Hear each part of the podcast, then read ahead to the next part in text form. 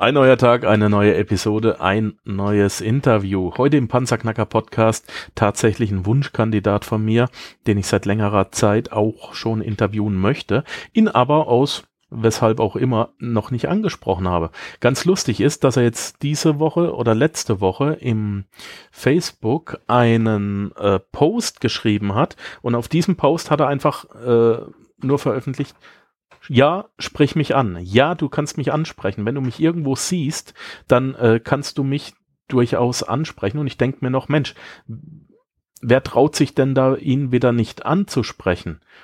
Und in dem Moment kam es mir, ich, ich habe ihn noch nicht angefragt. Und das habe ich dann natürlich gleich erledigt.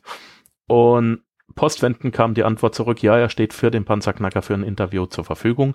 Er ist absoluter Macher, deswegen innerhalb von drei Tagen, auch äh, vier Tagen, auch gleich den Interviewtermin fertig gemacht. Und heute ist er hier. Ich freue mich ganz besonders, ihn hier begrüßen zu dürfen.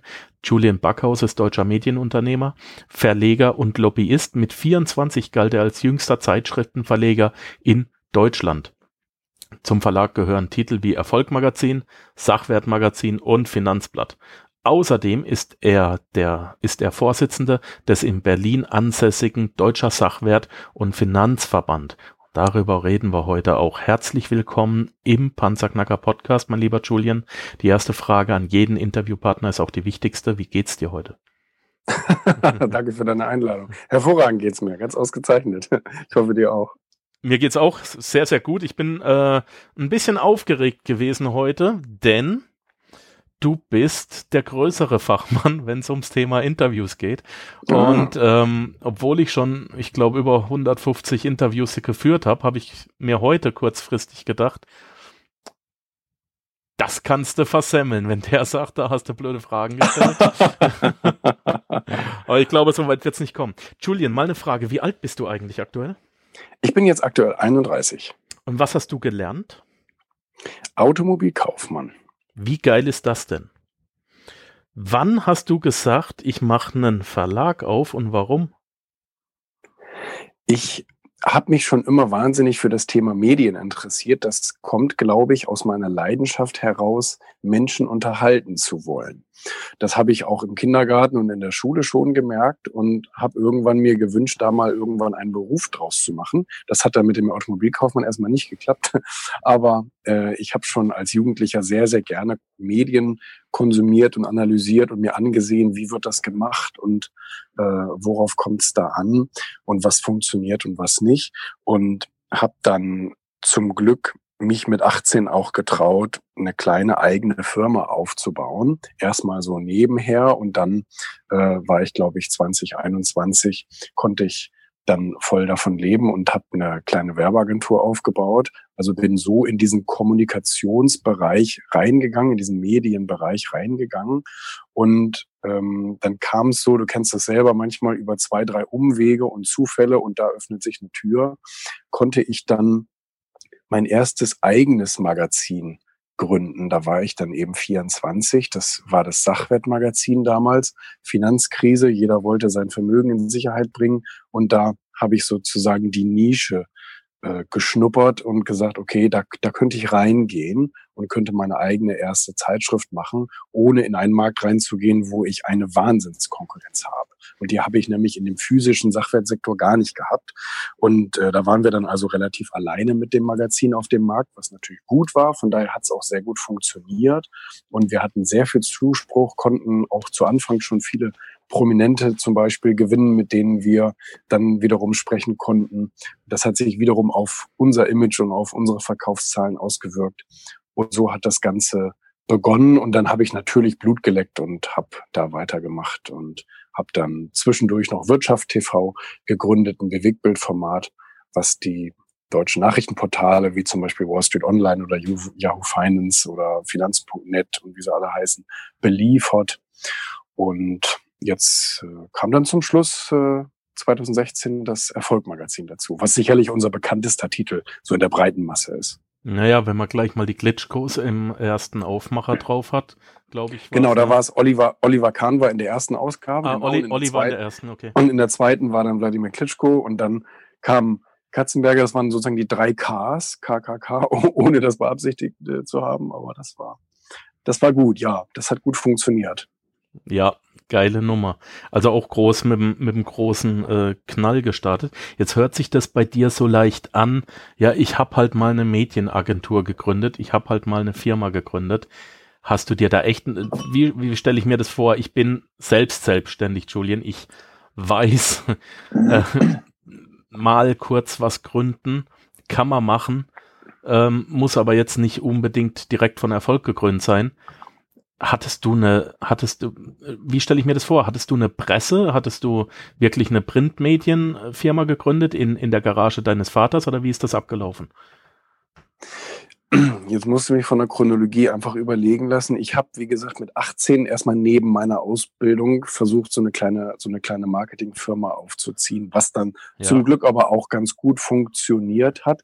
Und ich musste auch eigentlich ich habe eigentlich nur von der Hand im Mund gelebt, in Anführungsstrichen. Ich musste keine Investments machen. Ich brauchte mein Auto, mein Telefon und ein breites Lächeln auf dem Mund und dann ähm, konnte ich da mit Kunden sprechen und Partnern sprechen und versuchen irgendwie alle so miteinander zu verknüpfen und zwischendurch eine Provision abzuschöpfen. Mhm. Und das hat einigermaßen gut funktioniert. Das heißt, eigentlich bin ich relativ ähm, relativ langsam gestartet, wenn man so will. Und ich meine, ich habe mit 18 ja auch noch zu Hause gewohnt, da, da musste ich ja auch erstmal äh, keine großen Unsummen äh, reinholen. Das war vielleicht auch ein Vorteil, weil man dann dieses Verzweifelte nicht in den Augen hat, wenn man beim Kunden auftaucht. Und äh, von daher glaube ich, war es dann doch ein Stück einfacher, als ich dann mit 21 hatte ich dann die Ausbildung ja beendet. Und konnte dann, ich sag mal, von diesem finanziellen Background, den ich mir dann über drei Jahre, das ist ja eine lange Zeit, geschaffen hatte, konnte ich dann eigentlich auch relativ gut mit der Agentur starten. Und das kam einfach auch aus der, aus der Ästhetik und aus diesem Kommunikationswillen heraus. Also ich mag, ich mag wunderschön gestaltete Dinge, fand ich schon immer, fand ich schon immer faszinierend und Aha. halt diese, und diese Leidenschaft auch zur Kommunikation und, und, und einfach irgendwie ja Kunde und Firma zu verbinden, um es jetzt mal ganz platt zu sagen. Und, ähm, und, und ich bin auch nicht auf den Mund gefallen und deswegen konnte ich das, das Produkt, wenn man das mal so will, diese Dienstleistung konnte ich dadurch auch ganz gut verkaufen und an den Mann bringen. Und die Leute haben halt auch schnell gesehen, wow, da kommt ja auch was richtig Tolles äh, bei rum. Und dadurch, dass ich ja auch von Tuten und Blasen keine Ahnung hatte, bin ich eh äh, da, da, da mit, mit Flohmarktpreisen durch die Gegend gelaufen, wo sich natürlich jeder Unternehmer gefreut hat, dass er bei mir einen richtig günstigen Schuss machen konnte. Ähm, aber ich frage mich heute manchmal, also viele fragen mich, was war dein größter Fehler als Unternehmer? Und ich behaupte manchmal, es war halt dieser, dieser, dieser geringe Preisstolz, den ich am Anfang gehabt habe. Manchmal denke ich mir aber auch in einer anderen Sekunde, Mensch, vielleicht war es ja auch irgendwo gut. Ne? Ich meine, es hat mir als Unternehmer zwar in den ersten Jahren nicht gut getan, äh, so günstige Preise zu nehmen. Auf der anderen Seite hatte ich wahnsinnig viele Referenzen international aus New York, aus der Schweiz, aus Belgien, aus überall hatte ich einfach wunderbare Referenzen. A, Projekte, die wir umgesetzt haben und B, die, die zufriedene, den zufriedenen Kommentar vom Kunden. Und, ähm, und da gehörten später auch wirklich große Kunden dazu, ähm, weil wir einfach alle anderen mit unseren günstigen Preisen unterboten haben. Und ähm, von daher, es war irgendwie ein zweischneidiges Schwert. Nicht? Und von daher ähm, musste ich dadurch ein Tal durchgehen am Anfang, äh, was, was die Finanzen anbelangt. Aber irgendwie, ich bin so ein bisschen Lebenskünstler, hat es irgendwie immer funktioniert. Und, ähm, und später als dann zu der ganzen Qualität und den Projekten dann auch noch der Preisstolz kam, äh, hat das Ganze extrem viel Spaß gemacht. Okay. Würdest du sagen, dass das äh, ähm, eine ja, adaptierbare ähm, Methode ist für Jungunternehmer, um selbst erfolgreich zu werden? Also ich glaube, eine adaptierbare Methode für junge Unternehmer ist immer erstmal zu leisten und dann die Hand aufzuhalten. Finde ich mhm. ganz wichtig, mhm. weil ich so viele, und ich meine, auch in meiner unternehmerischen jetzt 13 Jahre Karriere habe ich auch viele junge Unternehmer gesehen, die meinten, sie müssen nichts zu zeigen haben, sie können mir einfach Versprechungen machen und dafür wirklich ganz, ganz viel Geld nehmen. Und äh, da, da bist du mal mir auf jeden Fall an der falschen Adresse, weil ähm, weil, weil ich der Überzeugung bin, man muss zeigen, was man kann. Man muss auch erstmal beweisen, weil ganz ehrlich, die allerersten Sachen sind in der Regel nie so gut wie, wie, wie, also ich sag mal so, du musst dich ja entwickeln. Du musst dich, du musst dich, deine Fähigkeiten, deine Ansprüche, das, das muss sich alles entwickeln. Das kann nicht von vornherein perfekt sein. Und wenn ich mir heute Dinge angucke, die wir damals gemacht haben, äh, würde ich ja auch nicht sagen, Mensch, das war ja großartig, sondern ich würde sagen, ja, das war okay. Aber logischerweise sind wir in den Jahren danach noch, noch viel, viel besser geworden. Und ich glaube, deswegen muss man am Anfang einfach auch mal kleine Brötchen backen und muss erstmal, hm, ich sag mal, man muss sich eine Substanz schaffen. Und ich finde auch, das ist gerade, ich impliziere das jetzt einfach mal in die Frage mit rein, weil viele Jungunternehmer auch glauben, sie brauchen am Anfang erstmal einen Investor und sie brauchen erstmal Kredite und sie brauchen erstmal Kapital und so weiter bin ich nicht unbedingt der Meinung. Ich bin, ähm, ich bin der starken Meinung, dass man am Anfang einfach erstmal Dienstleistungen erbringen sollte, dadurch Geld verdienen sollte, sich dadurch einen eigenen Kapitalstock aufzubauen und den kannst du dann ruhigen Gewissens auch verbrennen. Aber nicht das Geld von anderen Leuten. Und ähm, ich glaube, zumindest ist bei mir und ich kenne auch viele andere, die das ebenso gemacht haben, die haben einfach klein angefangen, haben sich haben sich was aufgebaut und sind dadurch immer größer geworden. Und ich finde das eine ganz angenehme Methode. Ach, du sprichst mir aus der Seele. Es gibt so viele Leute, die fragen mich immer, Markus, wie soll ich mich selbstständig machen? Und dann sage ich denen immer, es gibt drei Methoden, äh, Produktion, Handel und Dienstleistung. Um es ganz kurz zu machen, Produktion und Handel hast du äh, das Internet und China als Konkurrenz. Und es bleibt nur die Dienstleistung, die musst du immer vor Ort und beim Kunden machen. Ne, da kommt kein Chinese und kein Amazon um die Ecke. Aber es kommt halt von Dienen und Leisten, ja. Und ähm, die erwarten dann immer Antworten, die, die so groß sind, aber ich sag, äh, ja. ich habe jetzt kein Geld, was kann ich machen? Ich sag, nimm dir ein Putzmittel und entfern Graffiti an der Hauswand. Mach das ja. gut. Und das Geld, was du verdienst, das steckst du in einen Kurs, wie man Graffiti von der Hauswand entfernt oder, oder Graffiti von einem Auto, ohne den Lack zu beschädigen. Ich garantiere dir, du verdienst Geld. Ja? Mhm. Wollen sie nicht ja. hören. Wollen sie alle man nicht muss sich ja nur die, Man muss sich ja nur die Historie anschauen der ganzen großen weltweit bekannten Unternehmen, die wir heute so in den Forbes-Listen bewundern. Ich meine, wie haben die dann wohl alle angefangen? In einer Garage, irgendwo mit, einer, mit, mit einem Schraubenzieher in der Hand und haben entweder was erfunden oder für andere eine Leistung erbracht, genau wie du es gesagt hast. Eben. Ja. Das ist, ja. das ist auch mein, mein Ratschlag immer, immer an alle. Löse das Problem von einem Menschen, werde dabei besser, ja. löse es zu 120 Prozent. Dann kannst du auch eine Rechnung schreiben. Ich glaube aber eher, dass es bei den meisten äh, mit der Ungeduld zusammenhängt. Dass man, ähm, ja, ich will ein Unternehmen gründen, aber eigentlich nur, weil ich übermorgen Millionär sein möchte. ich möchte mir gerne ein schönes Haus und einen Porsche kaufen. Und ähm, ich glaube, diese Geduld, die man tatsächlich für den Aufbau eines Unternehmens braucht, bringen eben die meisten dann doch nicht mit. Dann machen sie lieber bei irgendeinem so Schneeballsystem oder irgend sowas mit, um, um, um oder Bitcoins oder wie auch immer, um schnell mal eben ein paar Euro zu verdienen. Aber naja, gut, das ist ja alles nicht von, von, von Nachhaltigkeit gekrönt. Ja, ist es jetzt die Ungeduld oder ist es falsches Mindset? Ähm, sie, die wollen sich ja alle den Lamborghini kaufen, oder? Um, um, um, um dann das Foto auf Facebook zu haben. ja. Und dann ist das Geld ja wieder weg. Das heißt ja nicht, dass ich mit Finanzen umgehen kann, oder? Ja, ähm, das sowieso. Das stimmt. Ich habe ich hab für mich persönlich habe ich so ein bisschen den Tempel der Finanzen aufgebaut und der steht auf drei Säulen. Und wenn wenn dann immer gefragt wird, Markus, wie kann ich mir passives Einkommen aufbauen, dass ich davon leben kann, dann ist meine Antwort immer, bau dir erstmal aktives Einkommen auf, äh, von dem du leben kannst. genau. ähm, ja, die, die wollen alle 2000 Euro äh, passiv verdienen und haben 1800 brutto, äh, haben 1800 netto, verstehst? Ähm, ja. Das funktioniert irgendwo nicht. Da muss man kein Mathe-Genie sein.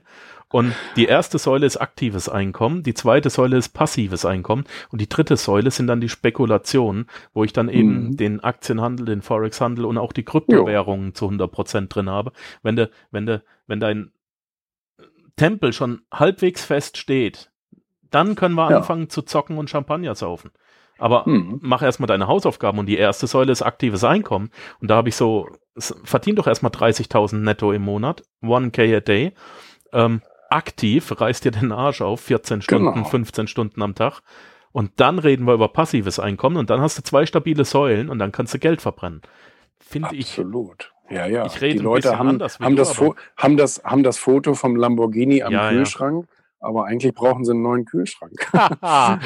ja, das ist schön. Das ja. eben. Oh, ich finde es so schön. Unabgesprochen äh, sprichst du mir da aus der Seele. Finde ich sehr, sehr toll. Du hast vorhin gesagt, ich komme darauf mal zurück. Du magst schön gestaltete Dinge. Oh ja. Du bist ein Ästhet. Also ich finde es auch wunderbar, wie toll du dich anziehst. Äh, sehr geschmackvoll. Manche Leute tragen. Immer gleich. ja, nee, ähm, es, es, es passt aber. Ja. Ähm, was heißt immer gleich? Hast du den gleichen Anzug 15 Mal im Schrank? Ja, ich habe also so, so ist es. Ich habe ich Ach. hab eine, immer eine, Brau, eine, eine braune Hose, ein blaues Hemd und ein blaues Sakko drüber.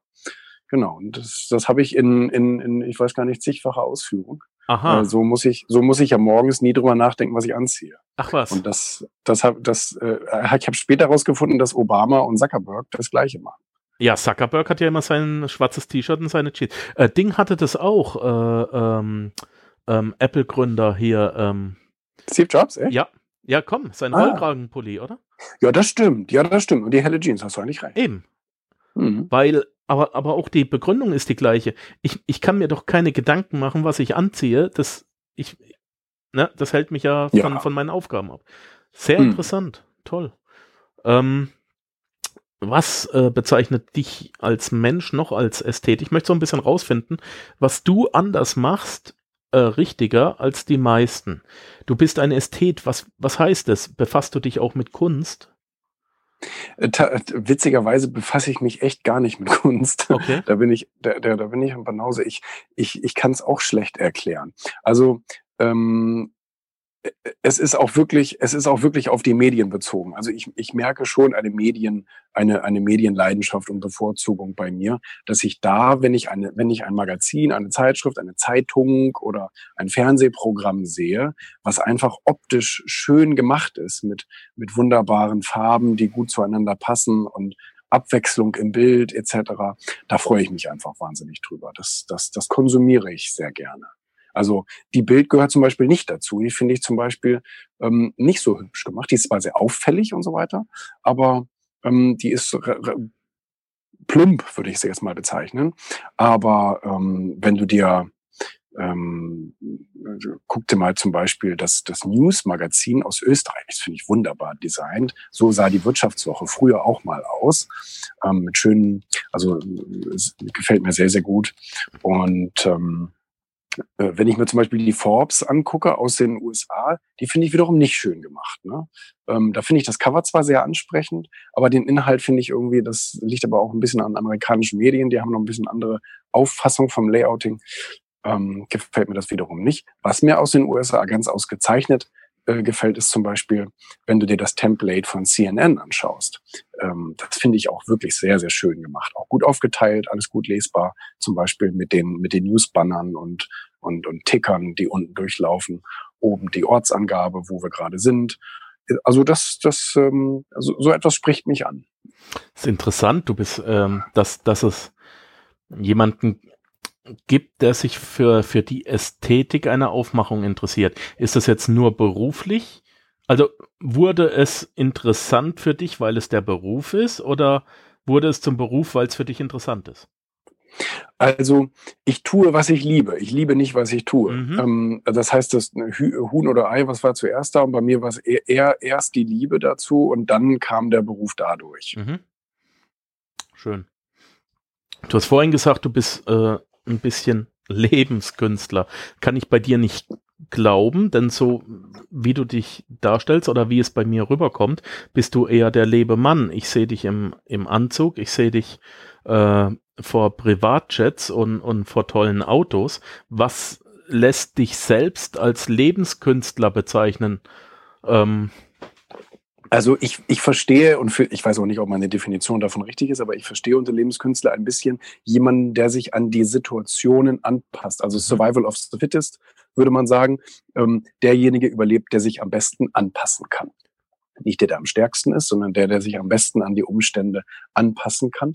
Und also wenn Probleme, Herausforderungen, Krisen auf einen zukommen und jeder hat die ja, Und wenn man ehrlich ist, hat man die auch quartalsweise, wurde wissenschaftlich sogar mal untersucht, ähm, dass man, dass, dass, dass man so Lebenskrisen immer mal wieder hat. Du verlierst einen wichtigen Menschen, du hast Finanzprobleme, du hast gesundheitliche Probleme, deine Beziehung geht in die Brüche oder, oder, oder, oder.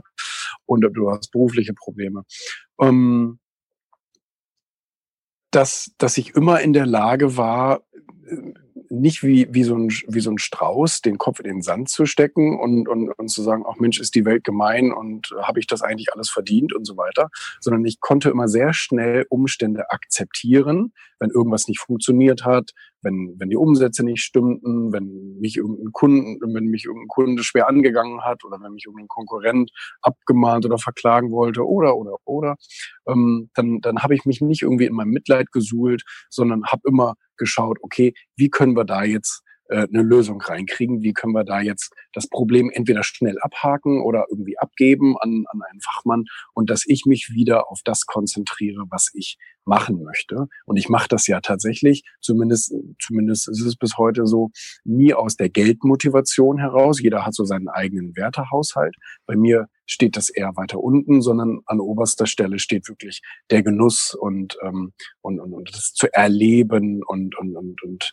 ähm, ja, also man sagen, diese, die, auch diese Unterhaltungsleidenschaft auszuleben. Das, das steht bei mir ganz oben und ähm, und wenn da Probleme mir in den Weg kommen, dann versuche ich immer schnellstmöglich mich da anzupassen oder oder auch mal einfach andere Wege einzuschlagen und zu sagen, okay, der Weg, den ich jetzt vorgegangen habe, äh, vor, vorgehabt habe, der passt jetzt gerade scheinbar nicht.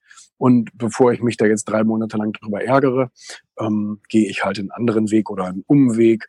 Nicht? Und ähm, es gibt ja mehrere mehrere Wege über eine Mauer, nicht? Äh, links, rechts, oben, unten. Man muss ja nicht immer mit dem Kopf durch die Wand.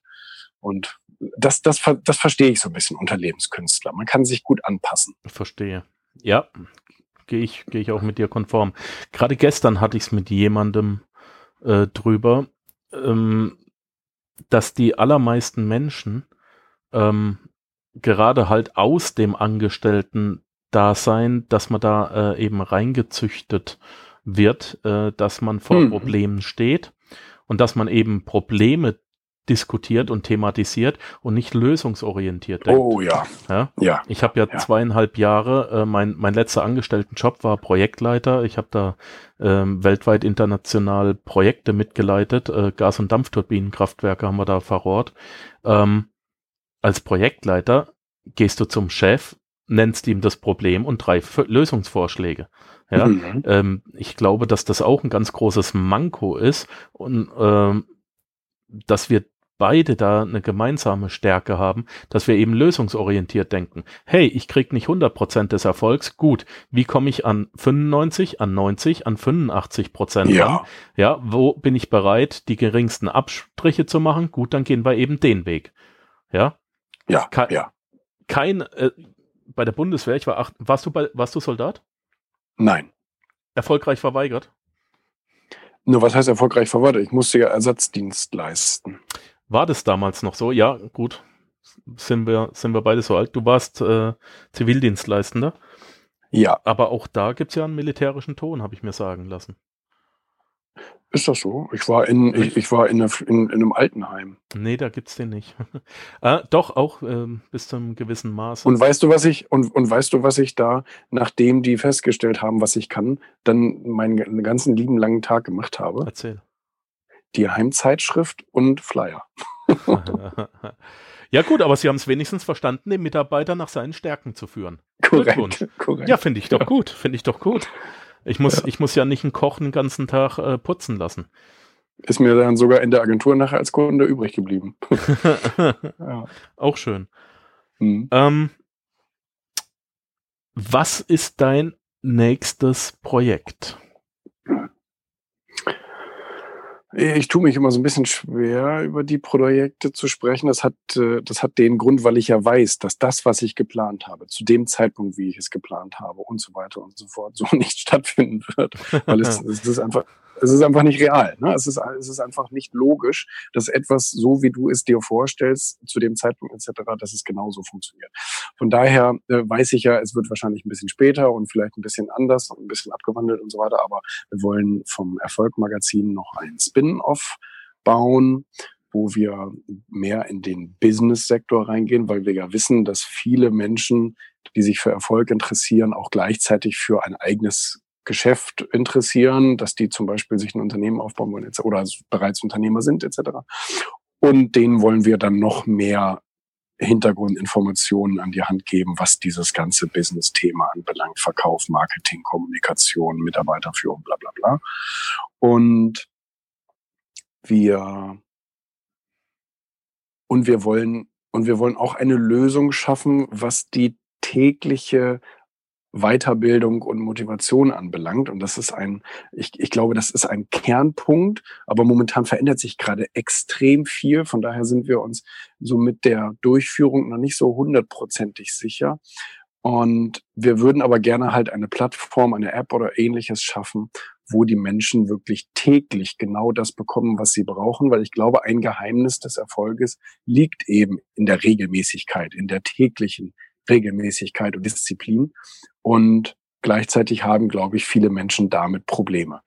Und ähm, da sind wir gerade so am Ausbaldovern, wie wir das am besten auf die Reihe und auf die Straße bringen.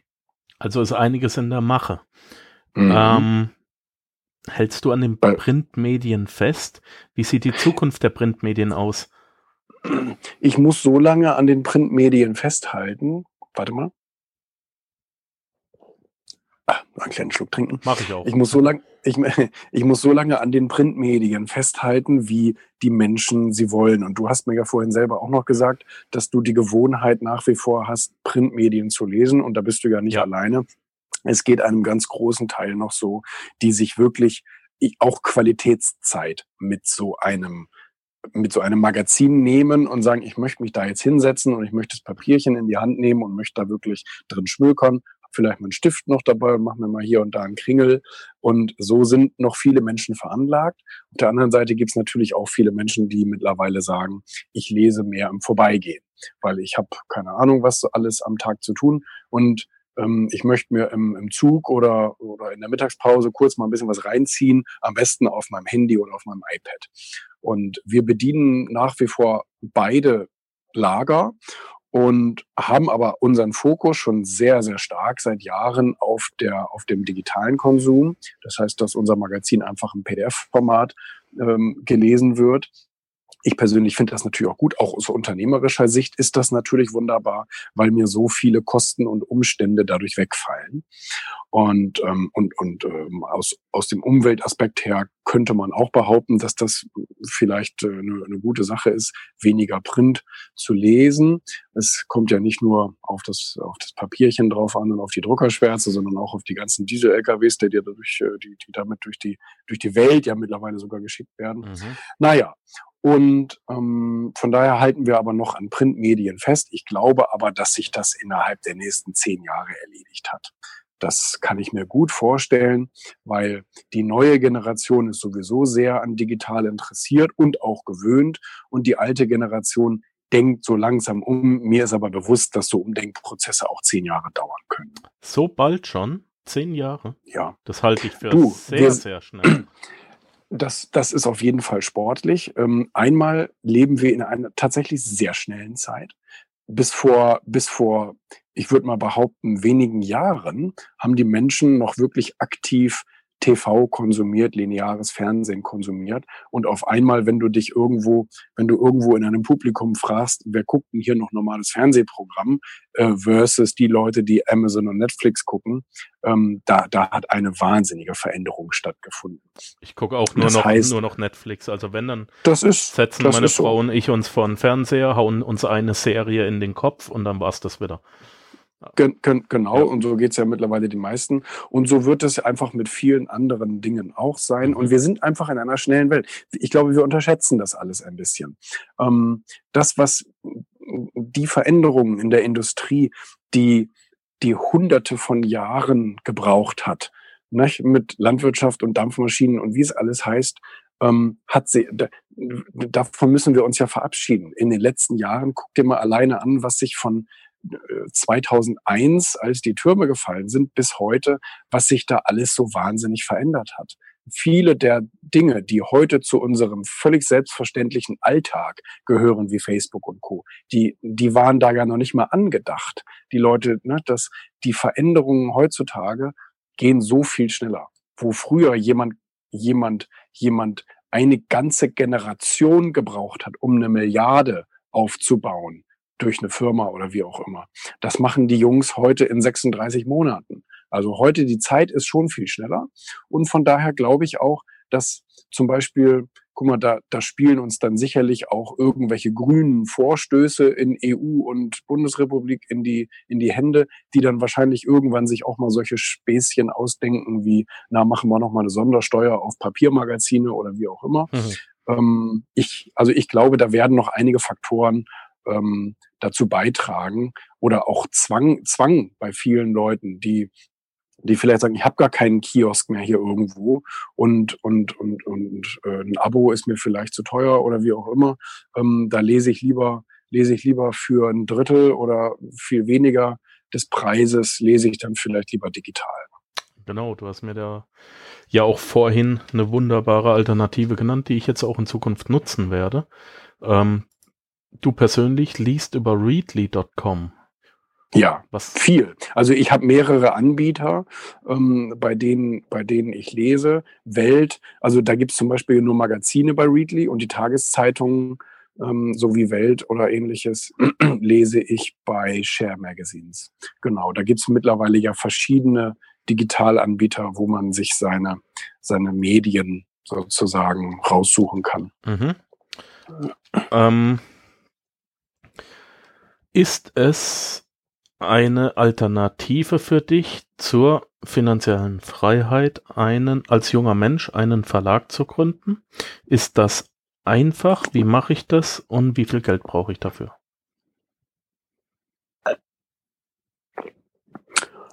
Zur finanziellen Freiheit einen Verlag gründen. Also ich persönlich bin der Meinung, du darfst nur eine Firma mit irgendeinem Schwerpunkt gründen, weil du das einfach liebst, weil du das einfach gerne tust. Okay. Ich würde nicht auf, also ich persönlich würde nie auf den Gedanken kommen, irgendwas zu gründen wegen des Geldes. Ich kenne viele Leute, die haben irgendwas gegründet wegen des Geldes und die sind entweder entweder vor der Pleite oder haben jeden Tag Angst davor oder wenn sie dann Geld verdient haben, haben sie jeden Tag irgendwie, also also ich habe gemerkt, dass Leute mit einer reinen Geldmotivation echt ein, ein, ein qualitativ sehr geringes Leben führen. Das ist einfach nicht schön. Weil wenn es nur ums Geld geht, ähm, die Leute gehen andauernd irgendwie insolvent und so weiter und so fort, weil sie gar nicht die Leidenschaft und die Leidensfähigkeit mitbringen, äh, dann auch mal losstrecken oder irgend so etwas zu überstehen. Das ist so meine Meinung. Und ähm, deswegen glaube ich, gründe eine Firma oder gründe eine Firma mit einem mit einem bestimmten Fokus, nur dann, wenn das auch wirklich dem entspricht, was, was in dir brennt, wo du morgens ohne Wecker, so wie ich das seit Jahren mache, aufstehst, einfach weil du Lust auf diese Aufgabe und Lust auf den, auf den Tag hast, der da auf dich wartet. Und ähm, ja, von daher, es, es ist sicherlich eine Möglichkeit, viel Geld zu verdienen in den Medien. Und ähm, es gehört aber natürlich auch wirklich viel dazu. Und man muss natürlich auch ein kreativer Kopf sein. Also nur irgendwelche Buchstaben auf Papier zu drucken, damit ist es ja nicht getan. Man muss sich ja auch wirklich Inhalte überlegen, die die Menschen gerne konsumieren möchten. Und dann muss ich auf der anderen Seite einen starken Vertrieb aufbauen und selber immer der stärkste Vertriebler sein, um natürlich auch Kunden mit in das Magazin reinzunehmen. Ähm, eben, deswegen stelle ich ja die Frage, weil für mich ist das, ähm, also für, für mich als Laie ist ist es unendlich schwierig, sowas wirklich aufzubauen. Also es ist so, so fern von real, bei mir einen Verlag zu gründen und ein Magazin zu machen. Ein Freund von mir hat jetzt hier in der Schweiz ein Magazin gemacht, ähm, äh, äh hat ein Fitnessstudio und hat ein für mich sehr ansprechendes Hochglanz-Fitness-Magazin rausgebracht. Ich, keine Ahnung, wie man dazu kommt und wie man das machen kann. Da muss man doch schon wirklich eine Affinität dafür haben, die sehr, sehr hoch ist. Da, ja, da bin ich absolut der Meinung. Genau. Dass man dafür eine, grohe, eine, eine hohe Affinität hat, äh, haben muss. Und äh, vielleicht muss man auch, guck mal, wie es damals bei mir war. Ich habe mich ja auch an diesen Bereich herangetastet. Ich bin ja nicht aus der Schule gekommen und habe gesagt, so, jetzt gründe ich einen Verlag, sondern ich habe ja auch auf einmal Möglichkeiten gesehen. Also dadurch, dass ich meine Augen offen hatte, dadurch, dass ich die Werbeagentur hatte und dadurch, dass ich dann auf einmal einen Regionalverlag mitbetreut habe und gesehen habe, wie dieses ganze Geschäft funktioniert. Auf der anderen Seite auch die Möglichkeit hatte, äh, jetzt zum Beispiel in diesen Sachwertbereich reinzugehen und dann diese beiden Punkte miteinander zu verbinden. Äh, also das heißt einmal die Kommunikationsleidenschaft, die Fähigkeit, das auch umzusetzen, die, das Wissen, wie ein Verlag funktioniert und dann das Thema zu haben, wo ich äh, sozusagen Inhalte und gleichzeitig auch Kunden ähm, äh, aufbauen kann und das alles dann in den Topf zu werfen und zu verrühren. Und das hat ja, wie gesagt, das ist ja nicht von äh, heute auf morgen passiert, sondern das hatte dann ja, jetzt muss ich gerade mal rechnen, das hat ja dann auch drei Jahre gedauert. Aha. Genau. Ich saß nämlich auch schon zwei Jahre daheim und meine Frau hat die Rechnungen gezahlt, nicht ich. Eben. ja, ist so. Und, und ist so. Wie siehst du das? Fehlt vielen, die sich selbstständig machen wollen und dann scheitern, fehlt denen ein bisschen die Leidensfähigkeit oder die Selbsthärte? Die Leidensfähigkeit fehlt auf jeden Fall den meisten Leuten. Ich glaube aus, ich glaube da so, so ein bisschen, die Leute wollen sich am Anfang nicht eingestehen, dass es auch hart wird. Ich glaube, die, die Leute verstehen unter Problemen und Hindernissen, wovon wir, du, ich, wir alle reden, verstehen die falsche Dinge. Die glauben, die glauben, ja, die Post kommt zu spät und die Bank macht fr zu früh zu. Oder ich weiß nicht, wo, ich weiß nicht, was die sich da ausdenken. Oder ähm, das Auto hat eine Beule. Das sind keine Herausforderungen Probleme. Probleme sind halt, du hast äh, keinen Umsatz, oder du kannst die Mitarbeiter nicht bezahlen oder im schlimmsten Fall das Finanzamt, dann gibt's ja richtig Ärger und so weiter und so fort. Eben, genau. Ähm, das, sind, das sind die Sachen, die auf dich zukommen. Und zwar so sicher wie das Amen in der Kirche. Ähm, das, das unterschreibe ich dir, wenn du eine Firma gründest. Und äh, ich glaube, das müssen viele einfach vorher verstehen. Und weißt du, ähm, ich meine, ich habe nie, äh, vielleicht, vielleicht könnte eine Frau das bestätigen, die wird eine ungefähre Ahnung davon haben, was da auf sie zukommt, wenn sie das Kind zur Welt bringen wird. Äh, das, das wird, das ist kein Spaziergang. Und ich glaube, diese, diese Realität, die, äh, das, das müssen sich die Gründer einfach vor Augen führen. Und vielleicht müssen die einfach auch mal mit zwei, drei erfahrenen Unternehmern ein Abendessen machen, dass die sagen, Mensch, darf ich dich mal einladen und dich mal nach deinen Erfahrungen fragen oder ähnliches, ähm, damit, damit die das wirklich verstehen. Da kommen Probleme, aber du kannst ja darauf jetzt vorbereitet sein, weil jetzt weißt du es ja und jetzt weißt du auch, dass wir alle diese Schwierigkeiten hatten und jeder auf dieser Welt diese Schwierigkeiten hat und du da also kein, kein Einzelfall bist. Du, wir sitzen da alle im selben Boot und jetzt kannst du dich doch emotional mal so ein bisschen darauf vorbereiten. Du kannst sogar ein bisschen Plan schreiben. Was machst du denn dann, wenn die Probleme auftauchen? Weil irgendwie wiederholen sich die Probleme ja alle. Und ähm, da kann man ja, da kann man ja schon mal schauen, okay, was mache ich denn eigentlich, wenn ich die Miete fürs Büro da nicht bezahlen kann? Was, was, was könnte man sich denn da einfallen lassen? Habe ich vielleicht irgendwo ein Backup oder ähm, kann ich vielleicht da irgendjemandem eine Sonderdienstleistung erfüllen oder ein Gegengeschäft machen oder bla bla bla. Also ich glaube, es ist gut, wenn man vorher ein bisschen vorbereitet ist, vielleicht so ein bisschen Masterplan in der Schublade hat, dass man nicht wie so ein Reh im Fernlicht da steht und auf einmal sich nicht mehr bewegen kann, ähm, sondern bevor die Krisen eintreten, schon mal so ein bisschen, schon mal so ein bisschen geübt sein.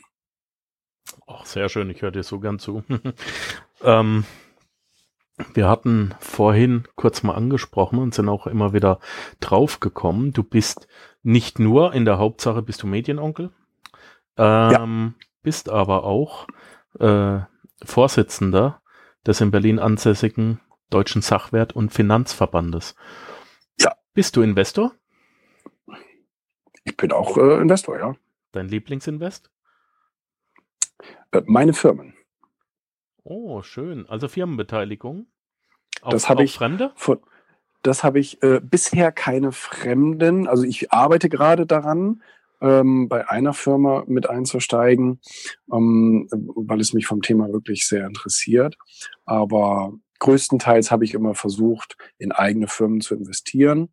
Und ich zahle mir selber eine super Rendite, das macht sonst keiner. Und ich weiß selber auch, in welche Richtung es geht. Das heißt, ich habe maximale Kontrolle. Und da, also das gefällt mir an einem Investment schon sehr. Okay.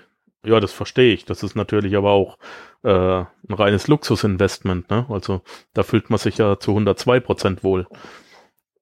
Absolut. Es ist aber natürlich auch ein Klumpenrisiko, klar. Ne? Mhm. Mhm. Ähm, warum Sachwerte?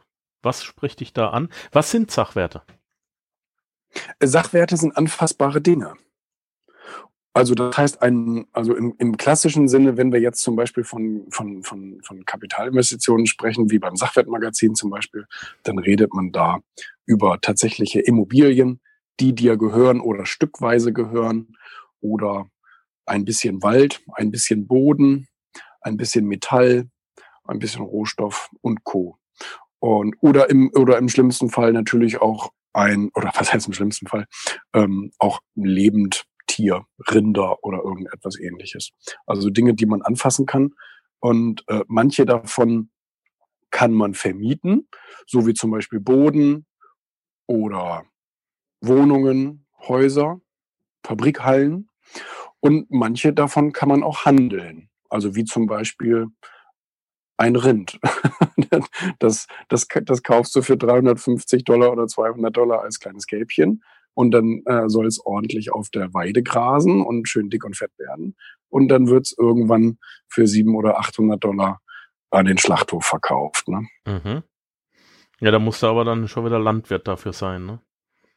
Nee, nee, also äh, natürlich, du kannst es natürlich selber machen. Du kannst es natürlich aber auch, ich sag mal, in so einem Investorenmodell äh, nutzen, wo jemand sagt, ich, ich kaufe jede Woche 1000 Stück und davon kannst du 300 Stück abhaben. Wie bewirtschafte ich dann hier für dich? So wie so ein Hausverwalter deine Mietwohnung übernehmen würde. Und der macht das dann alles auch mit dem Schlachthof nachher und zahlt dir sozusagen einfach nur den Gewinn aus. Oder im Finanzsprech die Rendite aus. Ne? Da gibt's natürlich verschiedene Varianten.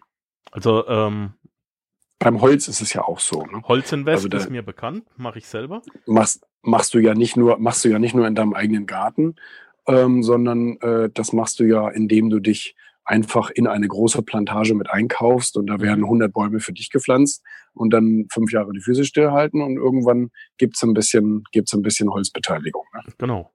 Also Rinder Invest finde ich, finde ich jetzt gerade eine richtig geile Idee. Hatte ich jetzt noch so noch nicht gehört. Habe ich auch richtig Bock drauf. Da musst du mir gleich mal Kontakte, äh, Kontaktdaten rüberkommen lassen. Ja, klar. Ähm, ich selbst bin ja, bin ja sehr tierverliebt. Ich bin ja Jäger seit fast 20 Jahren. Tierverliebt. Ja, ja. Okay. Ähm, das finde ich, Rinder Invest, wie geil ist das denn? schon wieder ein Sachwert, den ich nicht kannte. Danke dafür, danke dafür. Schon wieder was gelernt. Ähm, wie stehst du zu Edelmetallen? Äh, super, habe ich selber auch und finde ich, äh, finde ich absolut sinnvoll. Aber ich meine, da bin ich ja jetzt auch nicht der Einzige. Das ist ja mittlerweile jeder seriöse Vermögensverwalter. Ähm, äh, ob das, ob das, ähm, ob das da jetzt der Philipp ist oder Max oder Dirk oder wie auch ja. immer sie alle heißen, die sagen, das gehört einfach, das gehört da einfach dazu und das ist seriös und ordentlich. Und jeder, der auf, was auf sich hält, der wird auch Edelmetalle im Portfolio haben. Natürlich. Macht ja auch Spaß, die anzufassen. ja, Macht, zum Beispiel. Ne? Reden wir denn emo, emotionale Rendite, so wie bei Oldtimern. Ähm, ja, äh, was ich jetzt auch noch beim, beim ähm, Verband gelesen habe, ich hatte den vorher ehrlich gesagt nicht gekannt, werde aber jetzt noch diese Woche Mitglied. Ähm, Ach was, ja. da freuen wir uns. Ja, da, ja, auf jeden Fall. Das ist eine große Ehre. Das, das sieht ja auch super aus. Ähm, es werden da haben wir es schon wieder, ne? das, das Thema Design. ja. ähm, nein, also ähm, jetzt hast du mich kurz rausgebracht. Hier, äh, ah, Entschuldigung, äh, ja, ja. Du hattest irgendwas gelesen beim Deutschen Sachwert- und Finanzverband. Genau, äh, die, es, werd, es werden auch in Raritäten investiert. Ja. Raritäten. Ja. Was eine Rarität ja. ist, ist mir klar. Ja. Wie finde ich Raritäten? Was sind Raritäten, die äh, investitionswürdig sind? Also es gibt ja mittlerweile einige Indexe von, ist das die Mehrzahl von Index? Indexe, Indexe? ich glaube, Indizes. Indizes. Du bist ja gut. Du bist super. Indizes. Ähm, es gibt ja mittlerweile einige Indizes, die sich auch auf Raritäten konzentrieren, zum Beispiel Uhren, Kunst und Oldtimer. Die fallen mir jetzt spontan gerade ein. Vielleicht gibt es auch noch ein paar andere. Aber da werden tatsächlich die Wertentwicklungen, die durchschnittlichen Wertentwicklungen, basierend auf einigen ausgewählten, zum Beispiel Fonds oder äh, Direktinvestments, ähm, werden dort die Wertentwicklungen ermittelt regelmäßig.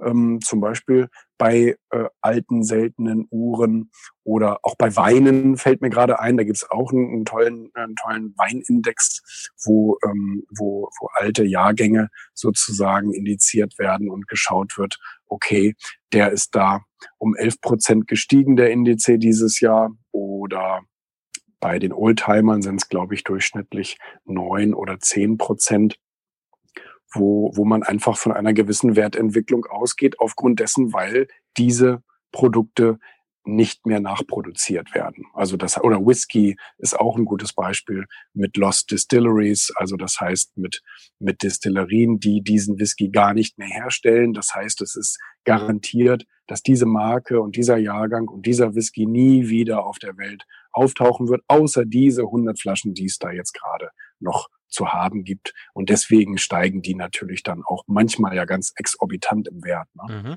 Und man hat im Zweifel, also es gibt da zwei Lager.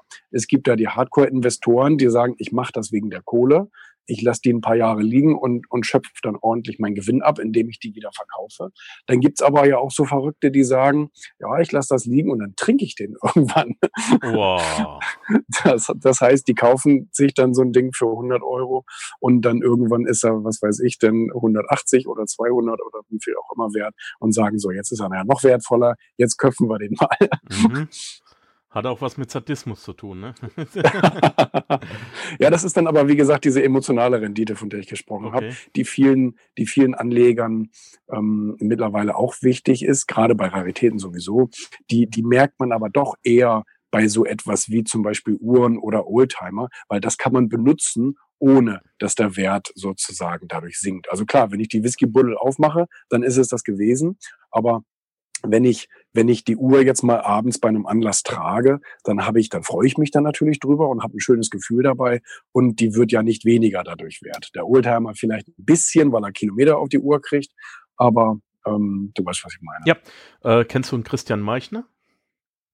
Äh, vom Namen her sagt mir das so ein bisschen was. Ja, äh, hatte ich auch äh, vor einem Jahr oder anderthalb im Interview, ist ein Polizist aus Bayern und der äh, inzwischen hat er sich beurlauben lassen und macht nur noch ähm, ja, Investments und, und seine eigenen äh, Immobilien, hat inzwischen Portfolio, ich glaube, von über 35 privaten Immobilien. Und äh, der hat angefangen damit, dass er, er ist unheimlicher Liebhaber von äh, Luxusuhren, äh, Rolex, Patek Philippe, und zwar ja. Vintage-Uhren. Und da haben wir uns ja. rein über diese Vintage-Uhren unterhalten, weil ich das so faszinierend fand. Jetzt wird da schließt sich der Kreis natürlich wieder. Natürlich ist das eine Rarität. Und er hat eben mal eine Uhr gesammelt, äh, wusste also, dass die sammelwürdig ist, ähm, hat die dann für 400, 500 Euro billiger gekauft, hat die drei Jahre, vier Jahre gehalten, dann ist die nochmal um 300 gestiegen und konnte dann 600, 700 Euro Gewinn machen, ja. konnte sich eine neue kaufen. Irgendwann hat er 20, 30 Uhren gehabt und dann hat er seine ganze Sammlung aufgelöst und konnte sich hm. davon eben das Eigenkapital sichern äh, für seine erste Wohnimmobilie. Die hat er dann auch noch mit Gewinn veräußert und so ist das Ganze entstanden. Und ah, ist doch schön. Das ist, ein, ist doch genauso ein tolles Modell, wie wir vorhin gesagt haben, dass ein Gründer erstmal leisten ja. soll und erstmal Geld verdienen soll. Und das ist doch eine tolle Sache. Das ich meine, der, der, super. der konnte sicherlich immer super gut schlafen, der Mensch. Ja, und oh, einer der sympathischsten Menschen, die ich jemals getroffen habe, merkt man auch in meinen Downloadzahlen. Das Interview rennt immer noch. ein ganz, ganz, ganz toller Mensch, äh, den, ich, den ich inzwischen auch äh, persönlich getroffen habe und, und sehr, sehr schätze und mag. Äh, in der Tat habe ich äh, aufgrund dieses Interviews meine erste Rolex bei, mit ihm und bei ihm gekauft. Auch ein mhm. von 1972. Äh, ganz toll, weil so macht Investment auch Spaß, weißt du? weißt, mhm. du hast da eben diese, da, ich, ich bin da voll dabei. Ich persönlich bin auch noch Whisky-Freund, also in Whiskys besser nicht investieren oder nicht im eigenen Keller haben. Die würde ich tatsächlich irgendwann trinken. Aber auch das nur in Maßen, nicht in Maßen, also vielleicht mal ein, zwei, eine Flasche anderthalb pro Jahr. Aber ähm, sehr interessante Modelle, die einem da geboten werden. Sehr interessant. Man muss sich also nicht jeden Tag die Aktienwerte in den Kopf hauen. Das muss nicht sein. Kann ich das, Das kann ich das alles aus dieser Verbandszeitschrift, die man ja im Deutschen Sachwertenfinanzverband bekommt, rauslesen? Kriege ich da auch Investment-Tipps? Du kriegst als Mitglied, ähm, klar, diese langweilige Verbandszeitschrift, aber das ist eigentlich nur Eigenlob, was da drin steht. Ähm, du kriegst aber das Sachwertmagazin kostenlos als Mm. Mitglied. Und das, und da steht natürlich quartalsweise immer alles Mögliche drin über Sachwertinvestments in jeglicher Art und Weise, wie wir auch gerade darüber gesprochen haben. Und äh, genau. Das ist ja auch ein Grund, glaube ich, warum, warum viele, auch gerade ältere Herrschaften, in Sachwerte investieren, weil es eben nicht diese täglichen Marktbewegungen gibt, die einen unruhig machen. Mhm. Und äh, weißt du, ich meine, als Aktieninvestor bist du ja dann doch geneigt, ein, zweimal am Tag auf die Kurse zu Oh schauen ja. und hast dann, hast dann vielleicht entweder gute oder schlechte Laune. Und bei Sachwertinvestments, bei so einer Uhr, ich meine, jetzt mal ganz ehrlich, wann hast denn du das letzte Mal auf den Rolex-Index geguckt und geguckt, was sie heute wert ist? Ne, das Ding, das hast du im Tresor und da bleibt es auch erst. Ja, ist mir komplett egal, weil ich hab's ja erstmal lieb. ja, ja. ähm, aber ja, ich kann ja mal aus dem Nähkästchen plaudern. Meine erste Aktie vor ein paar Jahren war die Lufthansa.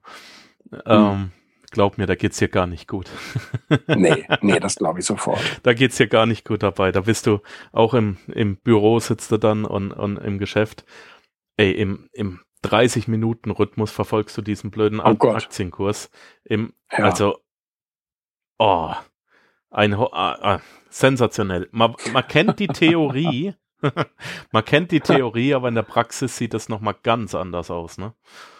Ja. Ah, sensationell. Schön. Ähm, die Rinder-Investments musst du mir noch schicken. Du, wir sind jetzt schon fast bei einer Stunde angekommen und Oh. ich höre dir so gerne zu. Das ist Wahnsinn. Ähm, was ist der größte Fehler deiner Meinung nach, den Menschen heutzutage in Bezug auf Finanzen begehen? Oha, das ist ja eine gute Frage. Was ist der größte Fehler, den Menschen Oder der meistgemachte? Einer, den man als erstes ab abstellen sollte. Also ich glaube, ich glaube immer, um ganz banal zu bleiben und auch vielleicht wirklich verständlich für jeden. Es betrifft auch, glaube ich, jeden. Äh, Ich glaube, viele Menschen versuchen zu sparen. Also die, die wollen lernen, wie man Geld spart, wie man Geld einspart, wie man weniger ausgibt. Finde ich auch nicht schlecht. Ich finde aber, dass viele dabei vergessen, auch mal ihr Einkommen zu erhöhen. Ich glaube, das ist eine gute Sache, ähm, wenn man sich gerade heutzutage darüber nach, äh, da, darüber, darüber Gedanken macht, wie kann ich eigentlich sukzessive mein Einkommen mal erhöhen? Und viele denken auch immer, ein Einkommen muss aus einer Quelle kommen, wo ich auch nicht der Meinung bin, sondern ich glaube, es gibt heutzutage verschiedene Kanäle, aus denen ich mir Einkommen aufbauen kann. Und ich glaube, es würde viele Leute ähm, positiver stimmen, wenn sie ein bisschen Geld aus der Quelle haben, ein bisschen Geld aus der Quelle, aus der und aus der, vielleicht so aus drei oder vier Quellen Geld beziehen. Und da gibt es ja heute wirklich viele Modelle, die man umsetzen kann, auch ohne dass man sich da jetzt nebenbei tot macht. Kommt dann auf die Summe drauf an, die ich da generieren will. Ähm, aber vielleicht habe ich da ein bisschen Investments, da habe ich meinen Hauptjob, da habe ich vielleicht noch eine Dienstleistung, die ich nebenbei erbringe. Vielleicht bin ich, vielleicht bin ich irgendwo Experte und kann, kann, kann Beratungsdienstleistungen nebenbei anbieten und da vielleicht am Wochenende oder nach Feierabend noch mal ein bisschen investieren. Der ein oder andere baut sich dann, was weiß ich, so eine Vertriebsstruktur auf oder einen Online-Kurs oder wie auch immer. Ich glaube, das ist eine schöne Sache, wenn die Leute nicht nur daran denken, wie kann ich weniger Geld ausgeben, damit ich mehr übrig habe, sondern wie kann ich auch mein Einkommen erhöhen. Mhm. Du hast gerade die Online-Kurse genannt. Ich bin gerade in der Produktion eines Online-Kurses, äh, da man tatsächlich auf mich zugekommen ist. Ich möchte dieses Wissen doch bitte endlich in Videoform anbieten. Ähm, ja, da es äh, geht nicht unbedingt um Finanzen, sondern ähm, ja, ist, ist jetzt egal. Ähm, jetzt habe ich mich selber rausgebracht. Boah, bin ich sensationell, du. Äh, Naja, wir waren ja bei dem Punkt, was, was machen Menschen finanziell falsch, sozusagen. Ja, du hast gesagt, ausgeben, äh, sag andersrum, du hast gesagt, die ähm, mehrere Einkommensströme, äh, Warte mhm. mal, wir bringen mich wieder rein. Das kriegen wir hin. Die Frage war nämlich gut, glaube ich. Äh, ähm, mehrere Einkommensströme. Ja, genau. Die interessiert mich nämlich persönlich. Ähm, ich baue mir jetzt auch wieder einen, einen Videokurs. Du als Medienschaffender, also wirklich äh, als jemand, der da näher am Puls der Zeit sitzt. DSGVO, dieses unsägliche Wort, kann man denn heute mit, mit dieser äh, bösen Geisel, die da geschaffen wurde, überhaupt noch äh, wagen, straffrei äh, online irgendwas anzubieten und äh, Kundendaten in irgendeiner Art und Weise zu sammeln? Oder wird das alles nur hochgekocht? Wie siehst du das? Ähm, ich habe da tatsächlich auch, ich bin da tatsächlich auch schwierig unterwegs. Also ich weiß es selber nicht wirklich genau. Ja. Deswegen würde ich mich da jetzt auch nicht in diese, in, in dieses Nest setzen, irgendeine Rechtsberatung äh, hier zu geben oder irgendwie mich zu äußern. Ich habe mich selber, also wir sind tatsächlich auf auf eine, auf eine Nummer sicher gegangen und haben viele unserer Formulare erstmal abgestellt. Ähm, um erstmal zu schauen, okay, was sind wirklich die Schritte, die wir machen müssen. Mittlerweile habe ich mit einem Anwalt gesprochen, der gesagt hat, es hat sich im Gegensatz zu vorher eigentlich nicht so viel verändert. Natürlich muss man sich an die Regeln halten, das musste man aber vorher auch schon. Und ähm, das, wovor jetzt ja alle Angst haben, sind die Sanktionen und die werden bei einem, bei einem Mittelstand, bei einem kleinen Verstoß genauso scheinbar geahndet wie vorher, halt mit ein paar hundert Euro Bußgeld. Und, ähm, und, und ich sag mal, die großen vier Prozent Gelder ist dann, sind dann doch den Konzernen vorbehalten, die in wirklich, ähm, in, in wirklich großer, in großem Umfang da das Recht äh, beugen oder brechen. Und ähm, aber wie gesagt, ich glaube schon, also ich glaube schon, dass es möglich ist. Äh, mittlerweile gibt es ja nun auch endlich scheinbar so ein paar Plugins und Tools, die einem da weiterhelfen. Und ähm, ich würde mich jetzt aber nicht, also ich würde mich jetzt auf die Diskussion hier nicht unbedingt einlassen. Verstehe ich. es ist schwierig. Äh, es ist ja, schwierig. Verstehe ne? ich. Ja. Äh, in der Tat ja. finde ich es ganz lustig. Ich habe auch alle meine, meine Sachen auf der Webseite erstmal abgeschalten. Ähm, ja. Aber ja. ich glaube, ich habe eine andere Lösung gefunden. Das heißt, ich, ich baue mir einfach eine Firewall auf. Von daher, mhm. ich äh, habe jetzt eine US-amerikanische Firma gegründet, da kommt der Panzerknacker rein. Ich habe also jetzt mhm. eine Medienfirma in den USA. Ähm, ja, haben ja jetzt einige mit ja. den großen Newsletterlisten in Dubai gegründet oder ja, sowas. Ja. Also vielleicht, ich, ich versuche keinen Fehler zu machen. Ähm, sitze ja auch in der Schweiz, da ist es nochmal ein bisschen äh, weniger streng, aber ich versuche keinen ah, Fehler ja. zu machen, aber trotzdem habe ich mir die Firewall äh, nochmal mhm. vorne dran gesetzt und hoffe, mich dadurch schützen zu können. Mhm. Gut, mein Lieber, ich danke dir für deine Zeit. Wir haben jetzt tatsächlich die Stunde voll. Du warst ein ganz toller Interviewpartner und man merkt halt, dass du Medienprofi bist. Es ist super. Ich höre dir unheimlich gerne zu. Tatsächlich, du bist einer der wenigen, die ich selber konsumiere, statt äh, nur zu produzieren. äh, es war mir eine Ehre und ein Vergnügen. Ich werde dich äh, hoffentlich bald wieder anfragen können. Und ja, den Deutschen Sachwert- und Finanzverband, den werden wir natürlich noch in den Show Notes verlinken, dass man sich da auch eintragen kann. Einige letzte Worte für die Zuhörer zum Thema Geld. Ich glaube, es macht mehr Spaß, sich mit Geld zu beschäftigen, wenn da auch eine Aufgabe oder ein Investment hintersteckt, in das man sich auch verlieben kann. Also wo man sagt, das ist einfach eine schöne Sache. Und auch wenn es da mal rauf und runter geht, habe ich da trotzdem meine Freude dran. Ich glaube, es bringt nichts, irgendwelche Investments oder, oder Firmen zu gründen, wo man dann nachher äh, nicht mehr schlafen kann und keinen Sex mehr mit seiner Frau mhm. hat. Das, das wäre dann auch blöd. Ne? Richtig. Auf jeden Fall. Oh ja. Julian, ich danke dir von ganzem Herzen. Ich wünsche dir noch einen wunderschönen Abend, wunderschönen Tag. Und mach so weiter. Du tust äh, vieles richtig, ähm, weniges falsch und dein Erfolg gibt dir recht und ich gönne dir von ganzem Herzen. Danke dafür. Ganz herzlichen Dank. Ciao, mein Lieber. Ciao. Wenn dir der heutige Input gefallen hat, dann freue ich mich, wenn du unsere Webseite an deine Freunde und Familie weiterempfiehlst. Vergiss bitte auch nicht, das Archiv auf meiner Webseite unter www.panzerknacker-podcast.com nach älteren Episoden zu checken. Bitte besuche mich auch nächste Woche wieder für eine weitere Folge vom Panzerknacker Podcast.